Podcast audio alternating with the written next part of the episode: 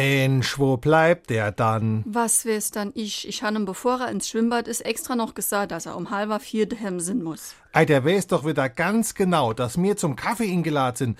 Wenn das in Zukunft nicht mehr klappen tut, dann war das der letzte Besuch im Schwimmbad für dies Jahr. Er hat ja noch zwei Minuten. Der wird schon noch kommen. Hallo, da bin ich wieder. Mein lieber Knecht, a weil ist aber hegst die Eisebahn. SR3. Warum wir so reden. Wie man schwätze.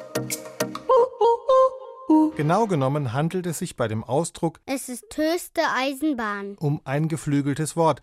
Das gehört zwar auch zur Großfamilie der Redensarten, unterscheidet sich aber von herkömmlichen Redensarten oder Sprichwörtern dadurch, dass es seinen Ursprung in der Literatur hat. Höchste Eisenbahn, mit dem ausgedrückt wird, dass es jetzt pressiert, stammt aus Adolf Glasbrenners Theaterstück Ein Heiratsantrag in der Niederwallstraße. Dort gibt es die Figur des Postboten Bornicke, dessen Marotte es ist, Wörter in einem Satz zu vertauschen. Im Original sagt er, Es ist die allerhöchste Eisenbahn. Die Zeit ist schon vor drei Stunden angekommen. das kam beim Publikum so gut an, dass sich der Spruch von der Eisenbahn verselbstständigte. SR3.